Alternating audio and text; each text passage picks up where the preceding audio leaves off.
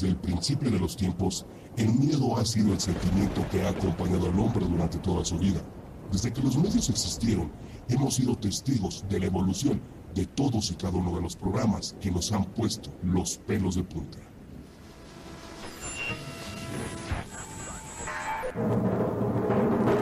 El monje loco.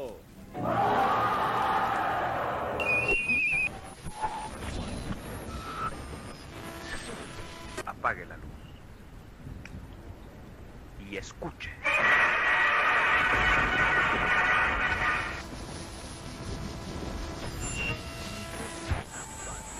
Llegó la hora. Aquí está la mano pachola.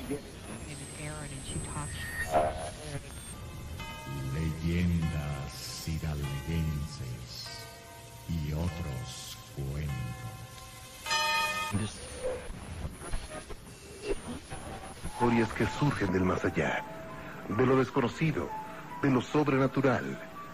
Soy Juan Ramón Sáenz. Entonces el primo de este de mi hija le, le dice este, que, que se le ofrecía, que si necesitaba algo.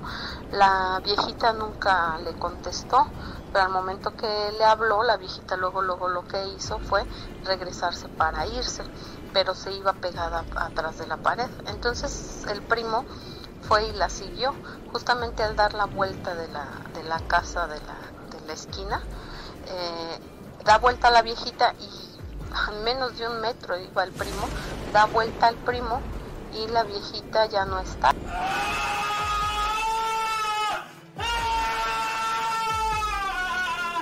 Bienvenido a una nueva era en programas sobre relatos sobrenaturales. Estás a punto de vivir un encuentro entre lo sobrenatural, el misterio y la realidad. Estás a punto de entrar a Radio.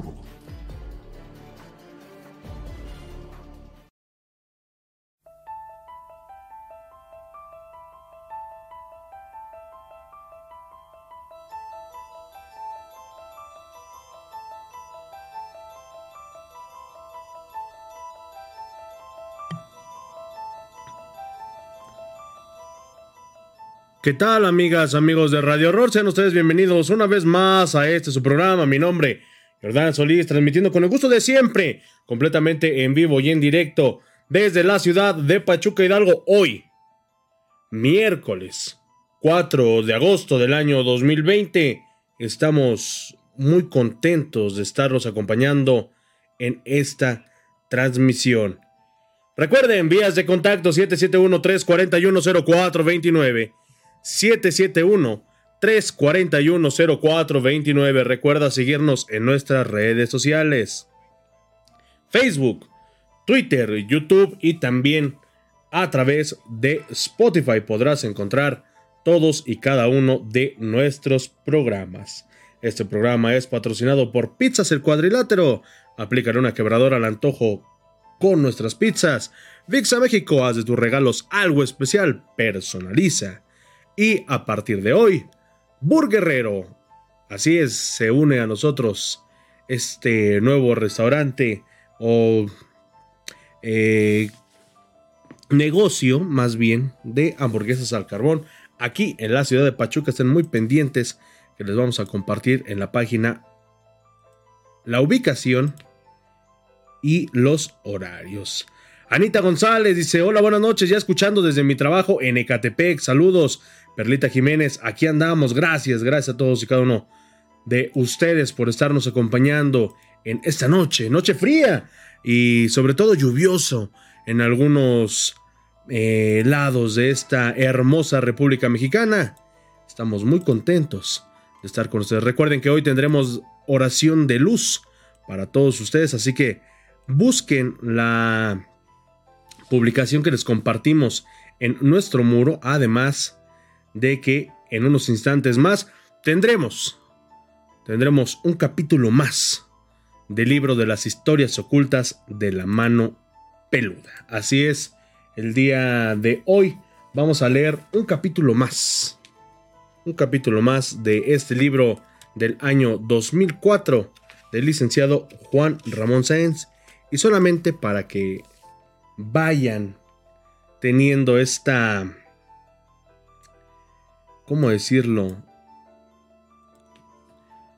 Para llamar su atención un poquito más, hoy el relato o el capítulo que toca en el libro del licenciado Juan Ramón Sáenz es nada más y nada menos que la venganza del muerto.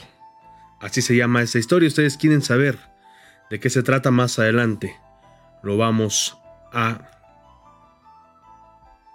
compartir con todos ustedes. Así que no se lo pierdan. Esme Mejía, hola, buenas noches, saludos Esme.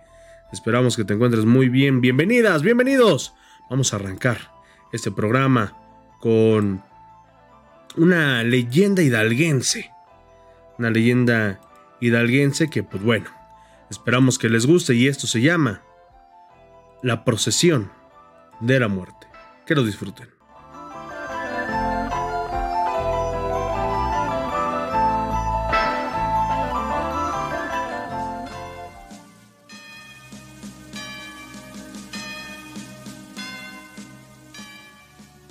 La procesión de la muerte.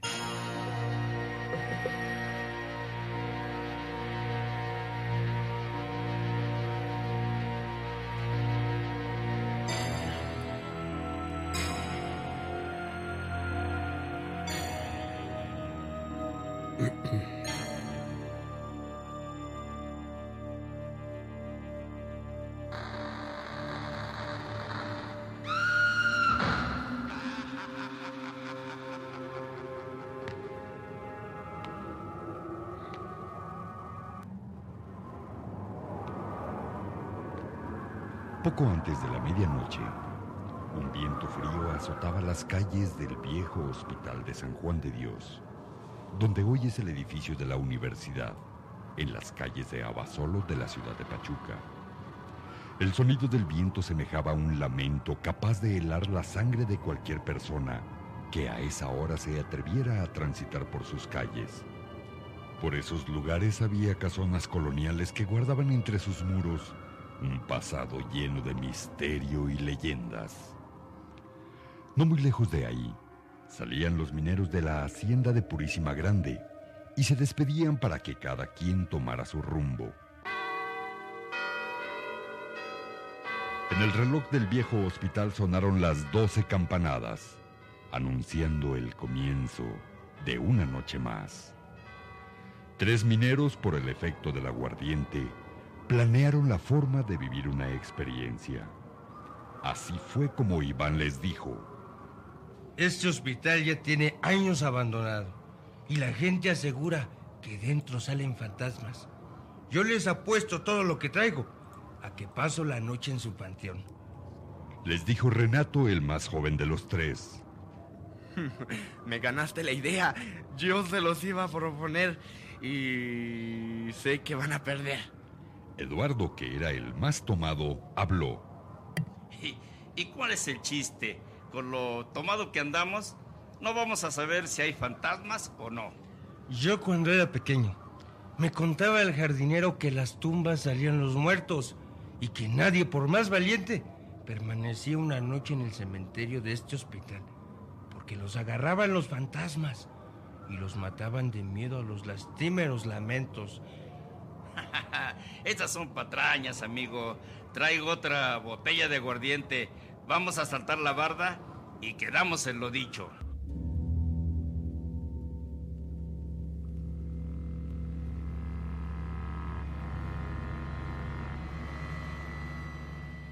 Pasaron por el callejón aledaño al hospital y en forma ágil lograron saltarse la barda, amparándose en las sombras de la noche.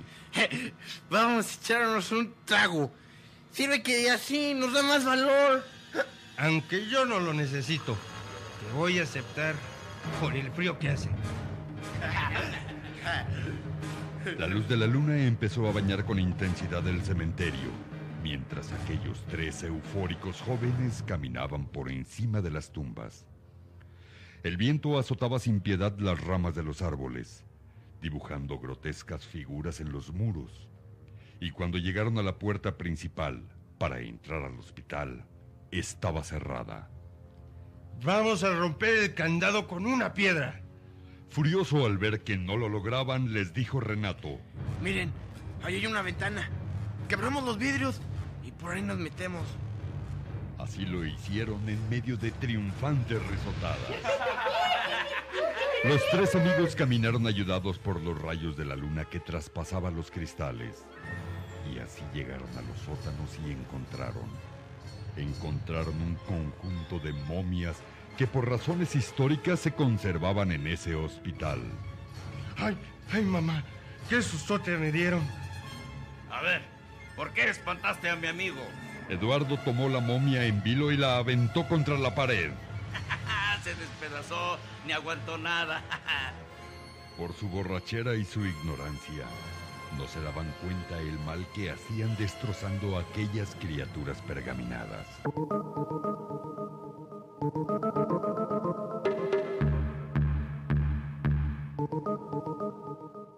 Cuando se les acabó el aguardiente decidieron poner fin a aquella aventura. Ya vámonos. Ya me dio sueño. Todo está aburrido. Pensé que íbamos a encontrar algo interesante. Yo también estoy de acuerdo contigo, amigo. Nadie perdió la apuesta. Ahora, ¿por dónde salimos? Está muy oscuro. Es por acá. Se dirigieron a donde ellos creían que era la salida y llegaron al pasillo principal que conducía a la iglesia. De pronto Iván creyó escuchar un murmullo de voces. ¡Shh! ¡Shh! ¡Cállense! Oigan, hay alguien dentro. Se oyen voces.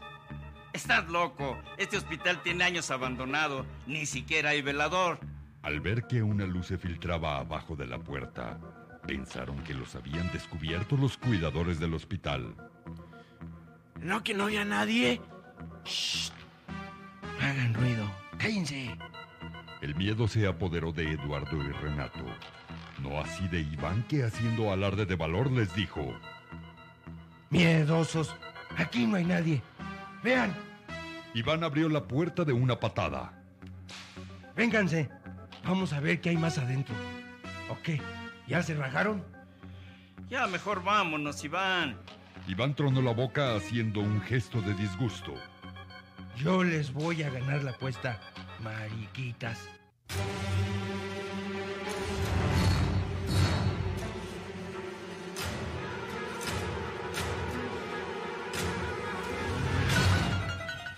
Se internó en el pasillo aún iluminado.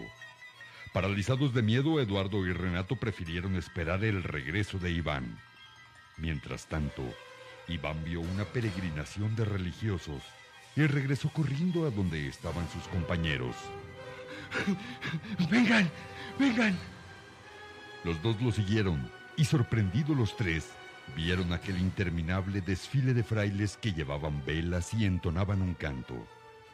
Sus ojos se abrieron desmesuradamente al comprobar que el rostro de aquellos frailes eran calaveras, con cuencas profundas, desdentadas, y seguían cantando y pasaron junto a ellos.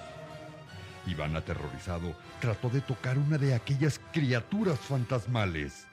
Su mano atravesó el aire, comprobando que aquellos seres flotaban. Quisieron correr y no pudieron, quedando mudos de terror. Dieron vuelta los frailes con sus rostros cadavéricos, cuyas manos desencarnadas y huesudas tiraron los enormes cirios para tratar de agarrarlos.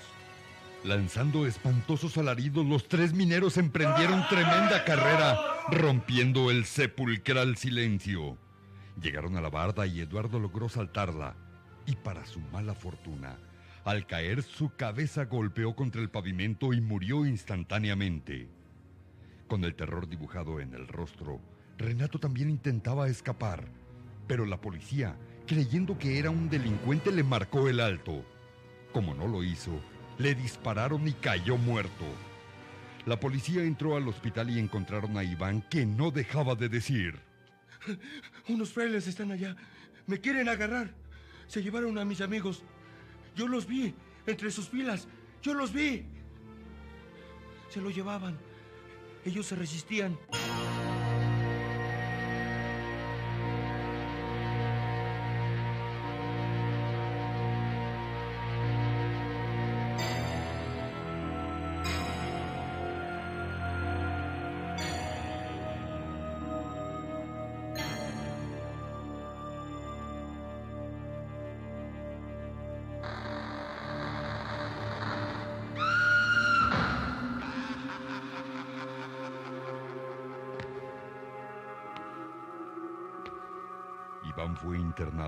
Clínica de enfermos mentales y no deja de repetir lo que vio.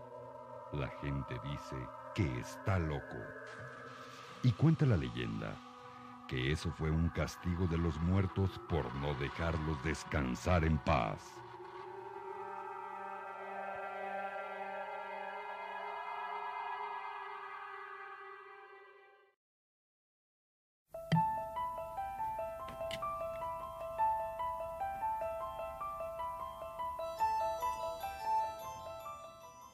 Continuamos, continuamos. Gracias por estar con nosotros aquí a través de la señal de Yarg Radio. Son exactamente las 10 de la noche con 18 minutos tiempo. Tiempo del centro de México. Estamos completamente en vivo y en directo transmitiendo para todos ustedes. Rosamari Chalesen, etiqueta por ahí a Roger Iván. Saludos para, eh, para ellos que nos están escuchando donde quiera que estén. Popeye Moreno Saico. Hola, buenas noches. Bienvenido, mi querido Popeye desde la Ciudad de México. G. Iris. Hola, buenas noches. Escuchándote desde Pachuquilla. Saludos a la gente que nos escucha allá en Mineral de la Reforma y en todo, en todo el bello estado de Hidalgo. ¿Qué les parece esta historia que muchas veces se ha dado estos casos?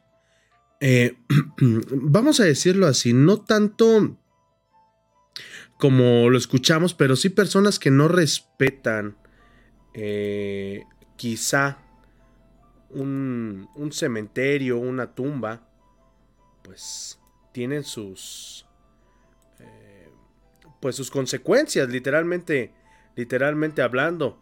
Y pues esta es una de ellas. ¿Quién, ¿A quién no le han contado esa parte de no te lleves algo del panteón porque se va a enojar el muerto? Son cosas bastante, bastante interesantes que se cuentan con el paso de los tiempos, pero sobre todo, sobre todo que son leyendas que van de generaciones en generaciones, como esta que les vamos a presentar a continuación.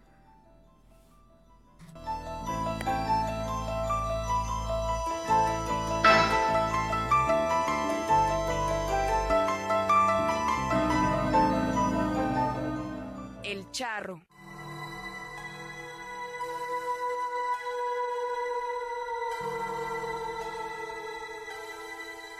Cuentan que hace muchos años, en un pequeño poblado llamado San Antonio el Desmonte, que se encuentra al sur de la ciudad de Pachuca, entre chozas y casas construidas de adobe, sobresalía una gran hacienda, con caballerizas, animales y varios tinacales de pulque que surtían la ciudad y las rancherías.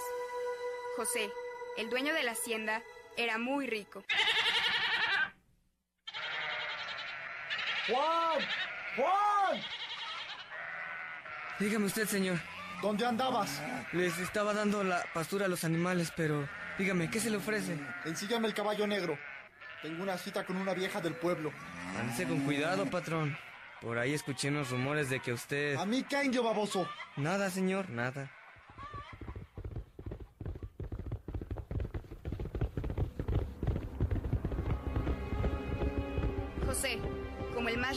Pueblo, era mujeriego, parrandero y jugador. Además, era un buen charro. Y por meterse con mujeres casadas, no era bien visto por los vecinos de San Antonio el Desmonte. Esa noche, José salía de la casa de una de sus amantes y entre la oscuridad alcanzó a ver a Nazario. Un marido ofendido, trabajador de la hacienda. ¿Qué viene a hacer a mi casa? José no le contestó. Montó su caballo y corriendo a todo galope, se perdió en el camino.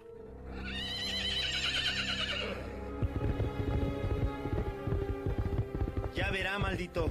Juro que lo mataré. Le cortaré la cabeza y lo colgaré en el centro de la plaza. Charro del diablo.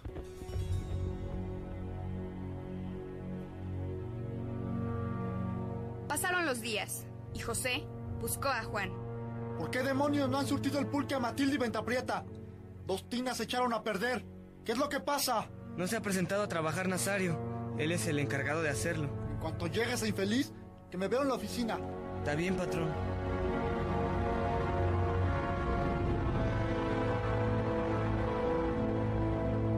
Pasaron los meses y José seguía siendo de las suyas con las mujeres del pueblo. En una madrugada, José, montado en su caballo, cabalgaba lentamente. Al verlo, Nazario encarreró su caballo con un machete en la mano. Se escuchó un golpe y de un tajazo, la cabeza de José rodó por el suelo. Su caballo negro corrió espantado, llevando un cuerpo sin cabeza.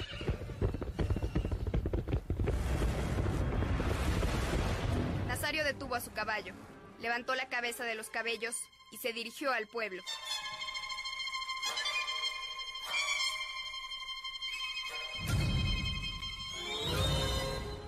Llegó al pueblo, levantó la cabeza y gritó. Con esta cabeza está vengada mi honra y la de muchos de ustedes. Aquí la dejamos colgada para que sirva como ejemplo para alguien que se quiera pasar de listo como este maldito. Eran muchos los ofendidos y le estaban agradecidos. Por matar a José, lo nombraron juez del pueblo. Les agradezco esta distinción. Ahora todos los del pueblo de San Antonio el Desmonte vivirán tranquilos. De pronto la cabeza se cayó de donde estaba colgada y se escuchó una voz que los hizo estremecer. ¡Me la van a pagar! ¡Todos van a estar en el infierno! ¡Lo juro! Al escuchar la voz, la gente corrió espantada.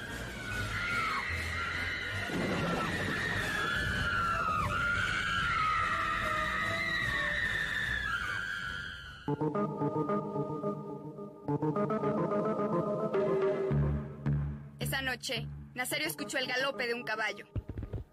Nazario se levantó espantado, pero no vio nada. Horas después, volvió a escuchar que pasaban una y otra vez frente a su casa. Dios mío, clarito escuché un caballo corriendo. A partir de entonces, se repitió la presencia del charro, montado en un caballo negro, pero no tenía cabeza.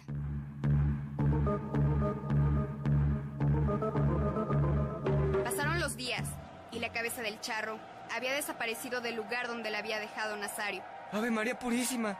¡La cabeza! ¡Se la llevaron!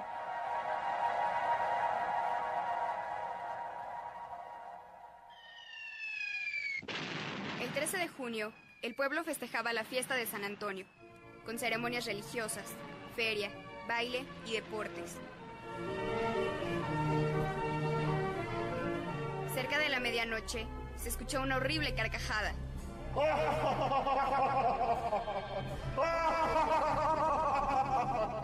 De momento se apagó la luz en todo el pueblo, provocando el miedo y la angustia de la gente. ¿Qué va a pasar? No, no veo nada. ¿Qué pasa? Se escucharon unas carcajadas siniestras. La gente comenzó a correr. Chocaban unos con otros y los que se caían eran pisados. De pronto, se escuchó un correr de caballo que relinchaba. Con la luz de la luna, se veía la silueta de un caballo negro que sacaba lumbre de las piedras con sus cascos. El charro llegaba a la salida del pueblo y se daba la vuelta, clavándole las espuelas al animal, que corría sin parar, llevándose a la gente.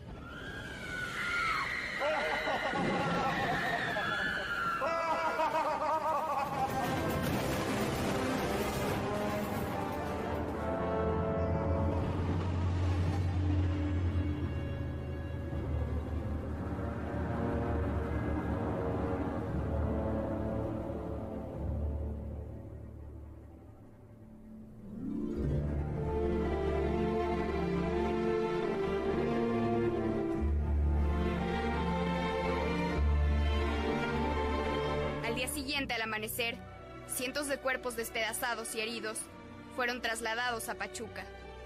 Otros habían desaparecido. El cura de la iglesia salió a bendecir el camino por donde pasó el diablo, y los que quedaron vivos sacaron en procesión a San Antonio. San Antonio bendito, llévate al infierno maldito, allá le dejas amarrado con todo el delito. Los pocos que quedaron en el pueblo se fueron, por el miedo de que el diablo regresara. El pueblo de San Antonio el Desmonte quedó abandonado.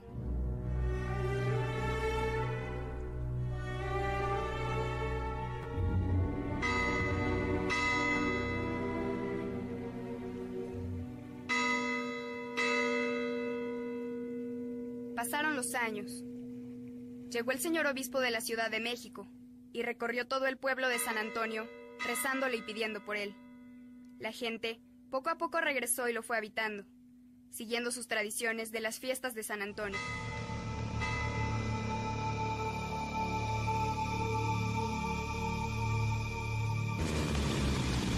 En la actualidad, San Antonio el Desmonte es una colonia próspera que crece cada día, pero los habitantes, que saben esta historia, dicen que el charro prometió regresar al pueblo.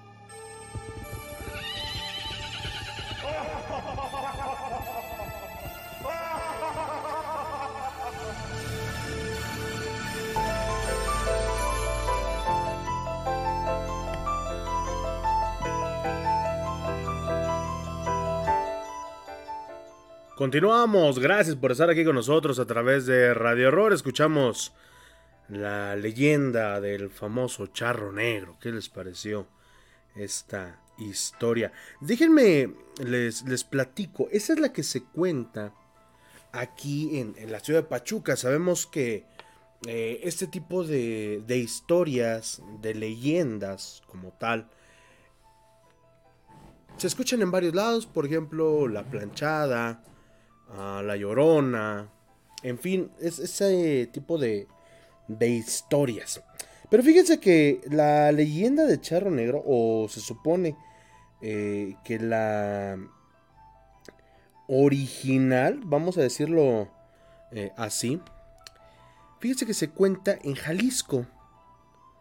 Así es, se, se cuenta allá en el bello estado de, de Jalisco. Fíjense que eh, se dice que el charro, o bueno, quien después se convirtiese en el charro negro, provenía de una familia muy humilde. A pesar de que, pues bueno, contaba con el amor de sus padres, pues estos nunca pudieron cumplir de verdad todos los caprichos que tenía a pesar de su corta edad. A este joven le gustaba ir bien vestido, no comía durante días para ahorrarse eh, unos cuantos centavos para, para poder comprarse un sombrero, un, un buen traje. Él ya estaba cansado de la pobreza que vivía su familia, porque ya que por, por, más que trabajaba el dinero jamás le alcanzaba y tenía que andar todo el día con las manos llenas de tierra. Fíjese que tiempo después, ya cuando fallecen sus padres, él queda en la miseria. Eh, muy, muy en la miseria, por lo que, pues, en la desesperación, toma la decisión de invocar al maligno, pues para para pedirle literalmente riquezas. A ciencia cierta no se sabe cómo lo logra, pero el diablo se le apareció. Eh, supo leer en sus ojos y en el espíritu de este individuo lo que él deseaba y sin pensarlo le ofreció cantidades de dinero que, híjole, yo creo que no le alcanzaría ni tres vidas para podérselo gastar. El charro eh, era una persona fuerte, una persona que no le tenía miedo a nadie. Y pues bueno, lo único que, que quedó fue pues aceptar. Aceptar realmente la propuesta que, que les hizo, que le hizo más bien el diablo. Pasó el tiempo y poco a poco la juventud de, del charro se comenzó a despedir.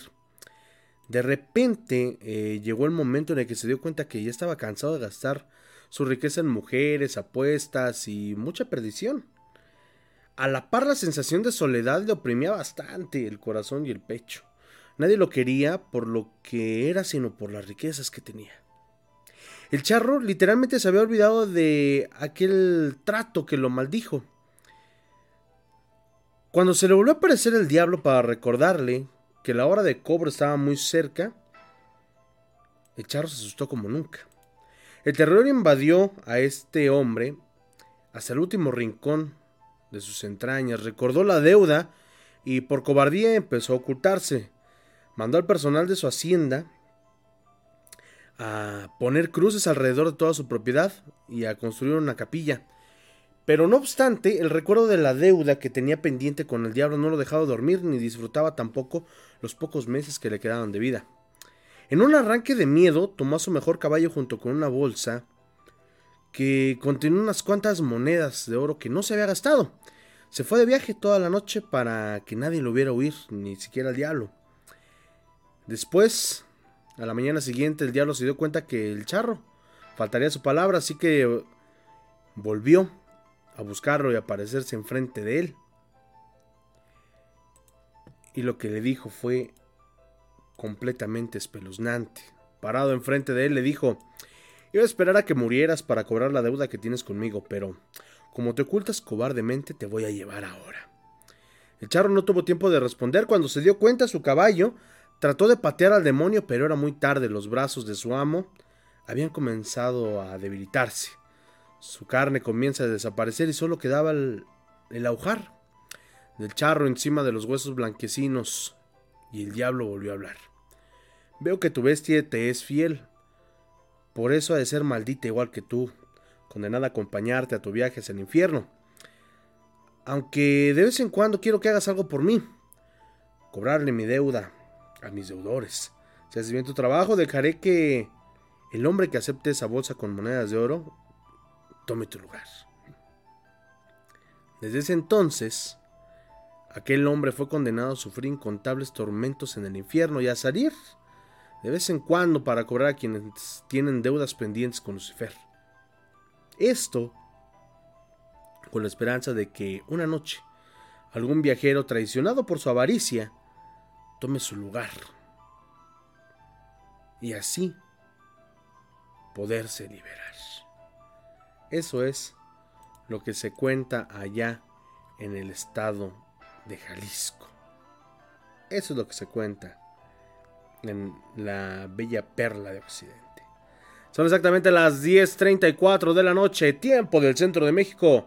Vamos a continuar con este programa y a compartirles a todos y cada uno de ustedes un capítulo más del libro de las historias ocultas de la mano peluda.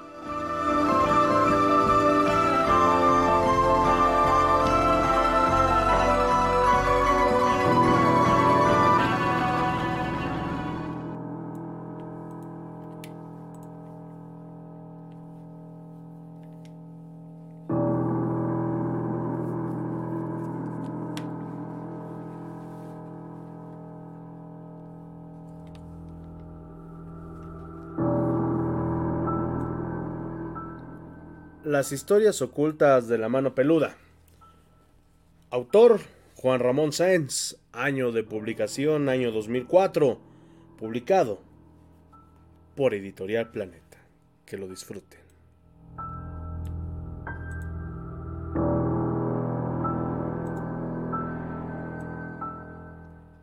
Pues así es, escuchas ya llegó, ya está aquí el libro del licenciado Juan Ramón Sáenz para que nos ponga los pelos de punta porque recuerden que aquí, aquí también se respira el miedo. En esta semana, en este programa que tenemos para todos ustedes hoy miércoles, eh, vamos a compartir con ustedes, les voy a leer el siguiente relato. El siguiente relato que cuenta el licenciado Juan Ramón Sáenz es uno de los más largos que, que vienen en el libro porque incluso llegaron hasta la cabina estas entidades. Vamos a leer este capítulo. La venganza del muerto. Arturo, un trabajador del metro, como cada tercer día citó a su novia. Angélica, en una estación subterránea de este medio de transporte. En este lugar, el día anterior, había ocurrido un terrible accidente en el cual un hombre murió despedazado al caer a las vías del tren. Al llegar la novia, Arturo le contó lo sucedido y la llevó al sitio preciso donde el hombre había muerto. Todavía se observaban grandes manchas de sangre seca. Angélica, al escuchar la narración de su novio, se empezó a sentir un poco mal. Extrañamente, la cabeza le comenzó a doler de una manera intensa y se sintió muy mareada, lo que hizo que Arturo la llevara a su casa. Días más tarde, Angélica, aunque siempre había sido escéptica, tuvo sus primeras experiencias sobrenaturales. Primero, llegaron unas pesadillas en las que un hombre desencarnado le quería hacer daño. Luego, ella sentía que se sentaban en su cama y la descobijaban por las noches. Después llegó el momento en que estas situaciones la tenían tan asustada que lo reveló a su familia. Como era de esperarse, no lo creyeron. Le dijeron que estaba sugestionada por lo del accidente ocurrido en el trabajo de su novio y que mejor lo olvidara. Algo semejante ocurrió con sus amigas, que al escuchar el relato, burlonamente, hablaron de ella. Las situaciones paranormales se manifestaron cada vez más fuerte. La vida de Angélica había cambiado. Ahora era una mujer retraída.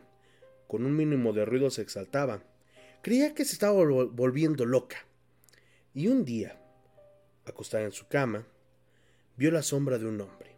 Y cuanto intentó pedir auxilio, quedó paralizada. La sombra se acercó a ella y le dijo en desesperación, yo no debí morir. Ese hijo de perra me aventó a las vías para quedarse con mi parte de lo que habíamos robado. Angélica, tú serás quien vengue mi muerte. Si lo haces, te prometo que te daré mucho dinero, y si te niegas, nunca, óyelo bien, nunca te dejaré en paz. Angélica apenas soportó tener frente a ella a una descarnada figura que olía podrido. Y al cabo, no pudo más que perdió el sentido y más tarde despertó gritando. ¡Mamá! ¡Dile que se vaya! ¡Dile que se vaya, mamá! La familia acudió inmediatamente al cuarto de Angélica y se percató de que había un fuerte olor a drenaje y un frío intenso. Todos estaban consternados hasta que amaneció. La familia estuvo tranquilizando a la joven sin lograrlo del todo. Los padres de la joven no sabían qué hacer ni qué le pasaba a su hija. Por un momento pensaron que ella consumía drogas o necesitaba incluso de ayuda médica. Por lo tanto, al día siguiente la llevaron con un psicólogo. El médico informó que la muchacha estaba muy alterada de los nervios y era conveniente que la sometieran a un tratamiento de estudios para descartar la posibilidad de tener esquizofrenia. Le recetó calmantes y le aconsejó que guardara reposo y evitara mucho las emociones fuertes. Por unos días, Angélica se quedó en casa, atendiendo las indicaciones del médico. Dormía junto a su madre y cesaron las situaciones extrañas. Cierto día que la mamá estaba fuera de casa y solo la acompañaban sus hermanos, la voz llegó de nuevo a sus oídos.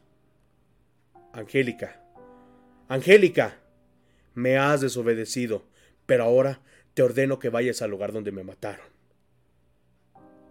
La joven, como hipnotizada, salió de la casa y se dirigió apresuradamente al lugar indicado por el ser maligno. Sin saber cómo, llegó a la estación del tren subterráneo, que se encontraba repleta de pasajeros. Era una hora de mucha actividad. Se ubicó frente al sitio del fatal accidente y comenzó a avanzar hasta la orilla del andén. Una vez más, la voz le indicó cuando veas que el tren se acerca, te arrojas a las vías, por cobarde. Ahora, ahora me vas a acompañar en este infierno toda la eternidad. En ese momento, un tren se acercaba al punto donde se hallaba Angélica. Y en el momento preciso en que iba a lanzarse, alguien la tomó del brazo. Muchacha, ¿qué te pasa? ¿Estás loca? Te vas a caer. En ese momento Angélica reaccionó. Con sorpresa se dio cuenta de lo que estaba a punto de ocurrir. Además, no se explicaba cómo había llegado a ese lugar. Enseguida volvió a ver quién la había detenido, pero no había nadie cerca. Ante la mirada atónita de los presentes, envuelta en llanto y desesperación, inició el regreso a su casa, donde encontró a su madre muy preocupada por la ausencia de la joven. Angélica le contó lo sucedido y la angustia creció. Angélica me llamó para relatarme lo anterior. La cité al día siguiente. Envié una camioneta para que la recogiera a ella y a su madre, y en cuanto llegaron a la emisora les hice pasar a la sala de espera. Salí a atender otros asuntos y a mi regreso vi que Angélica se había desmayado. En ese momento se encontraba ahí el maestro Eric Soham, acompañado de la maestra Kumari. Entre los dos estaban tratando de reanimar a la joven. Inicié la transmisión sin que la muchacha se restableciera por completo.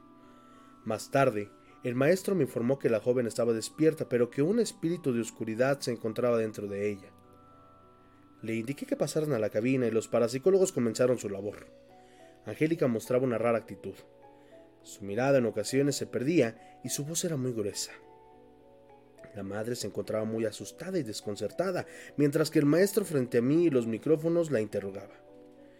¿Quién eres? ¿Por qué estás dentro de esta joven? Angélica le respondía con voz gruesa y pausada. ¿Qué te importa? Déjame en paz. Ella es mía y me la voy a llevar. No te la voy, no te la vas a llevar. Voy a invocar a San Miguel Arcángel y te va a sacar de aquí y te llevará a los infiernos, decía el maestro.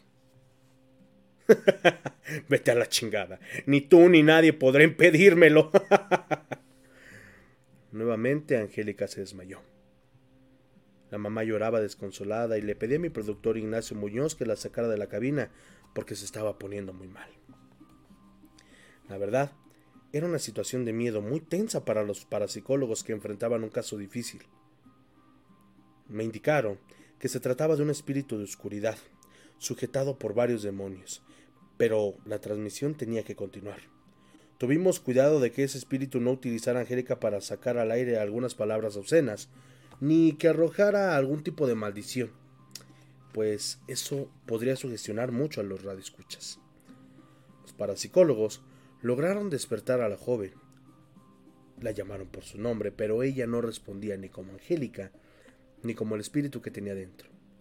Comenzaron a decir unas oraciones y después de aproximadamente 30 minutos, la muchacha lanzó un fuerte alarido y cayó inconsciente. Por suerte, el sonido emitido por la joven ocurrió en un espacio de comerciales, pues, de haber salido al aire, muchas personas se hubieran llevado una fuerte impresión. El programa continuó, y antes de que el Departamento de Seguridad había reportado que en la entrada estaban unas personas que escuchaban el programa y les llamó la atención la historia. Semanas atrás, habían perdido un familiar, en circunstancias semejantes a la del hombre arrollado por el tren, pero no sabían a qué estación se refería Angélica, por lo que nunca mencionamos en dónde fue. El caso se tornaba todavía más misterioso y sobre todo bastante interesante, así que hice pasar a las tres personas. Así, sin charla previa, platiqué con ellas al aire. Indicaron que traían documentos que confirmaban lo dicho, y mostraron un acta de defunción y otros documentos que acreditaban la muerte de su familiar en una estación del metro subterráneo. Cotejamos las fechas, y coincidían. Angélica estaba reponiéndose de lo que había experimentado momentos antes, y al escuchar lo que decían esas personas se puso muy nerviosa. Le indiqué que todo había terminado, que se calmara. Los recién llegados dijeron que el principal propósito de su visita a la cabina era asegurarse de que se trataba de la misma persona, y de ser así, querían conocer el nombre de quien la arrojó. Esto con el fin de comunicarlo a las autoridades y que aprendieran a ese individuo. Entonces mostraron una fotografía del occiso. Le pregunté a Angélica si quería ver la fotografía y dijo que sí. Al verla, alarmada exclamó. Sí, es él. Va a regresar. Ayúdenme, por favor. El maestro Soham la sacó de la cabina inmediatamente. De manera increíble se trataba de la misma persona cuyo espíritu había atormentado por semanas Angélica. Pero ese ser maléfico nunca dijo el nombre de su verdugo, que seguramente anda por ahí haciendo fechorías. Un caso lleno de situaciones sobrenaturales, de mucha angustia y de tragedia, que estuvo a punto de esclarecer un delito. Los familiares del fallecido del caso solo les aportó el conocimiento de que en verdad se trataba de un homicidio y no de un accidente, tal como lo mencionaron al aire, y están en espera de que las autoridades algún día esclarezcan este singular crimen. Todo indica que el espíritu había abandonado el cuerpo de Angélica. Ella, semi inconsciente aún, comenzó a sudar y dijo que tenía mucho frío. Poco después, Angélica manifestó que sentía náuseas y deseaba vomitar. Lo hizo y arrojó una pestilente bocanada de una sustancia verde con negro. Hoy en día, Angélica asiste normalmente a la escuela y solo le queda el recuerdo de lo que fue, sin duda, la pesadilla más horripilante de su vida. El día de mañana compartiremos con ustedes a través de nuestra página alguna secuencia de fotografías donde la pequeña Angélica, bueno, la joven Angélica, tenía una posesión en la cabina de la mano peluda. Esto fue un capítulo más de las historias ocultas de la mano peluda del año 2004, escrito por Juan Ramón Sáenz. Continuamos en Radio Horror.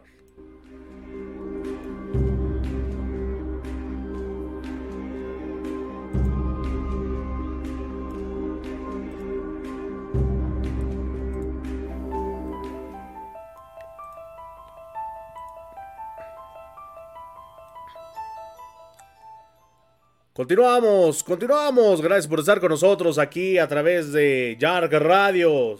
Son exactamente las 10 de la noche con 49 minutos, tiempo del centro de México. Estamos completamente en vivo y en directo, ya casi despidiendo este. Este programa. Eh, vamos a leer por acá. Dice: Buenas noches, saludos, Fernando García. Azalia Bolaños, buenas noches. Javier Bielman, buenas noches. Mi familia no está y quiero espantarme un rato. Pues ya llegaste un poquito tarde, mi querido Javier Bielma.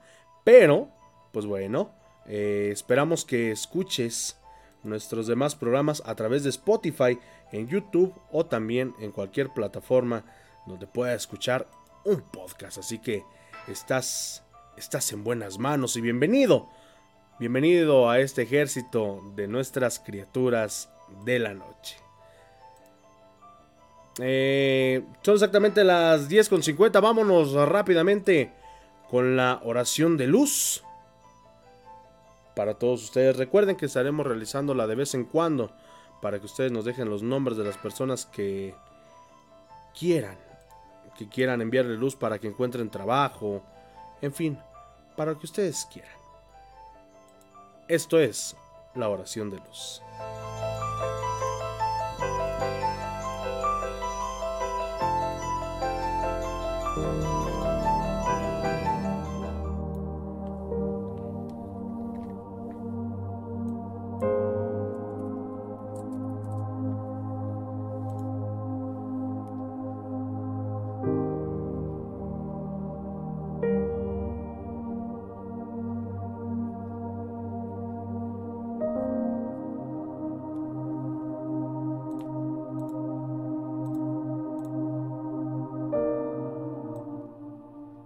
Esta es la oración de luz para todos ustedes, nuestros queridos ciberescuchas.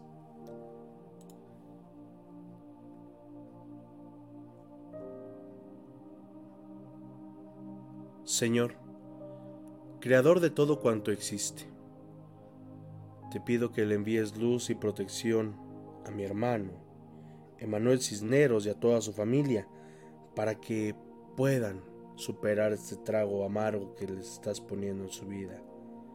Te lo pedimos de todo corazón. También te pedimos por la familia Rodríguez Santiago, por Esme Mejía y por Azalia Baños. Ellos en este momento requieren de nuestra ayuda, de tu ayuda, Padre. Te pido que alumbre su camino, que retires el mal al enemigo que se esconde tras las sombras y con tu luz y con tu fuerza podamos vencer al mismo maligno que ha dañado mi alma, mi cuerpo o mi espíritu. Te rogamos, Señor. Amén.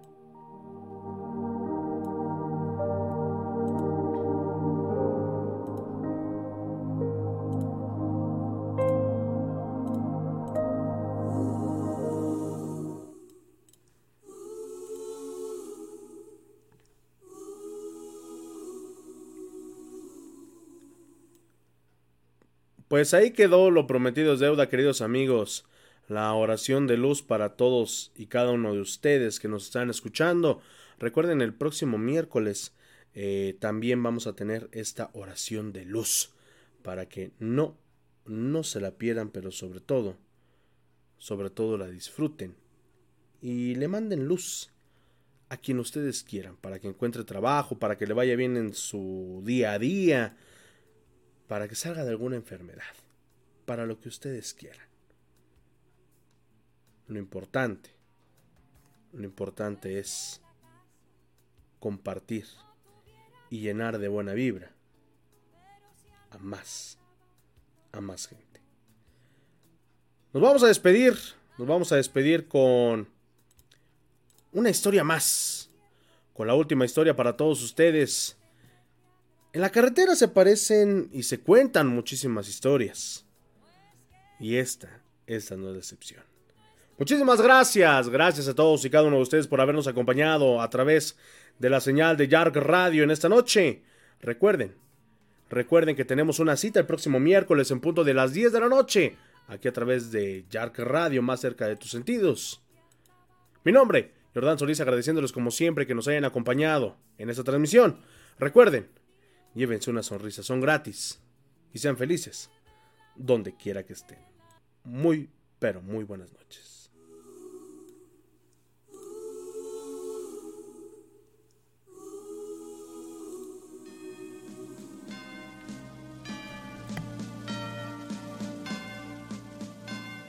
La aparecida en la carretera.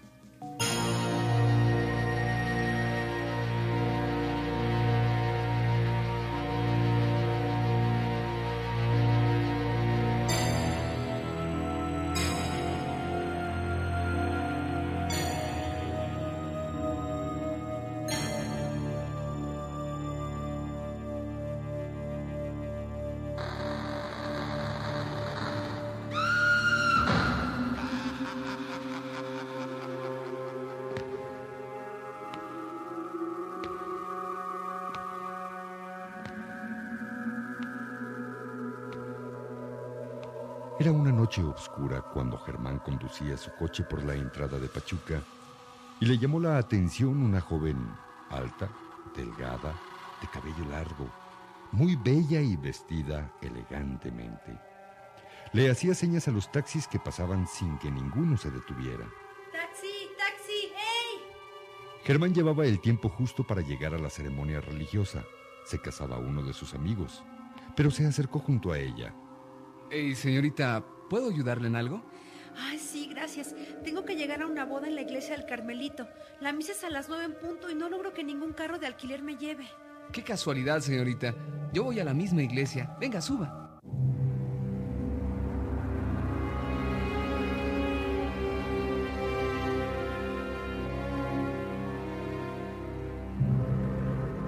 Durante el trayecto, el muchacho no dejaba de observarla.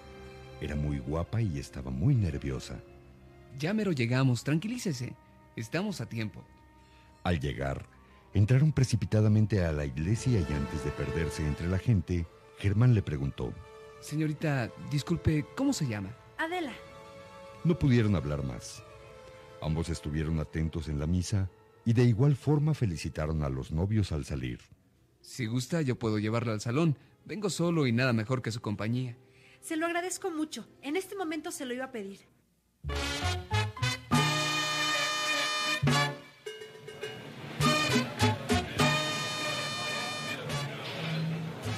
Llegaron al salón donde compartieron la misma mesa, brindaron y platicaron en forma amena. ¿Bailamos, Adela? Por supuesto, a eso venimos, ¿no? A divertirnos al igual que los novios. Pero vamos a tutearnos, porque eso de usted como que no da confianza. Cerca de la medianoche, Adela le sugirió. ¿Me puedes llevar a mi casa, por favor? Es que ya es un poco tarde. Germán amablemente le abrió la puerta del coche y la llevó a su casa. Aquí es donde vivo. ¿Gustas pasar? Te invito a un café. Sabes, te tomo la palabra. Es que hace mucho frío y el café me va a caer muy bien.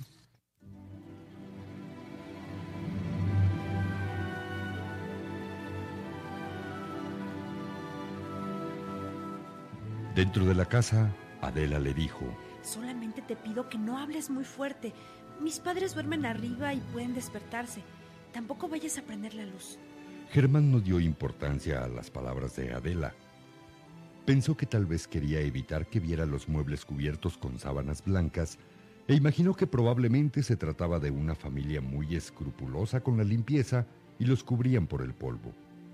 Pero sus pensamientos fueron interrumpidos con la llegada de Adela. Ya estoy contigo. Traje este candelabro para que no estemos oscuras. Pero platícame de ti, Germán. Bueno, como ya te dije, me llamo Germán Santander. Soy ingeniero civil y vivo en una colonia del centro de la ciudad. ¿Y tú por qué no me cuentas algo de tu vida?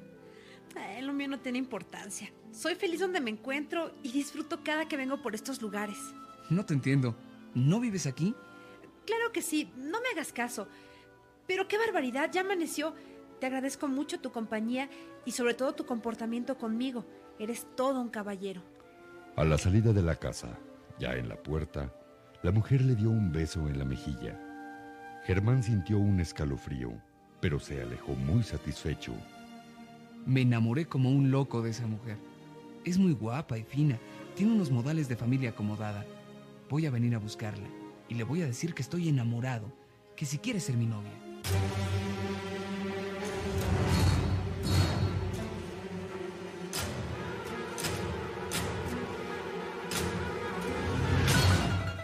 Ese mismo día, ya avanzada la mañana, Germán decidió ir a buscarla. Cuando estaba frente a la casa de Adela, vio un letrero que decía, se vende esta casa. Esto no lo vi anoche, ni tampoco había hojarasca, ni el pasto grande en las escaleras. Ah, caray. De pronto escuchó una voz a sus espaldas que lo espantó. ¿Desea algo, joven? Si viene a comprar la casa, yo se la puedo mostrar. Muchas gracias, señora, pero yo busco a la señorita Adela. Ayer estuve aquí en su casa. La señora lo miró burlonamente. Está muy equivocado, joven. Hace un año que esta casa está abandonada. Precisamente desde que murió la señorita Adela. ¿Qué?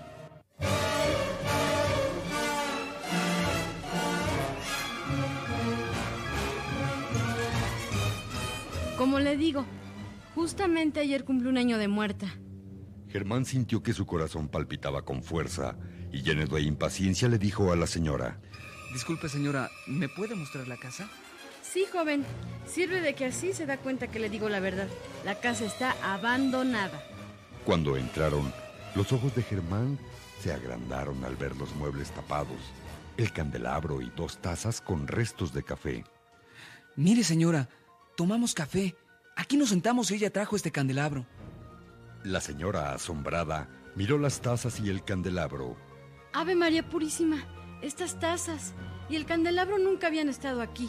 Nadie pudo entrar, solamente yo traigo la llave.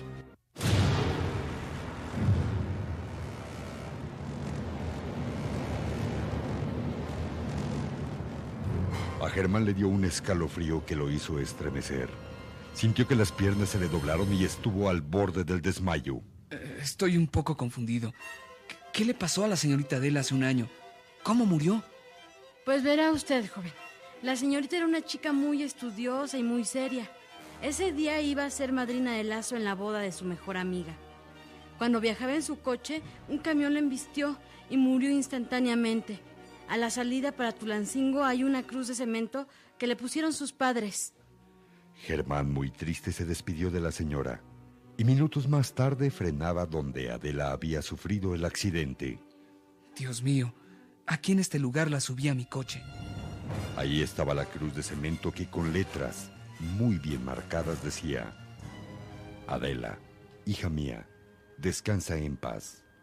Tus padres te queremos y no te olvidaremos.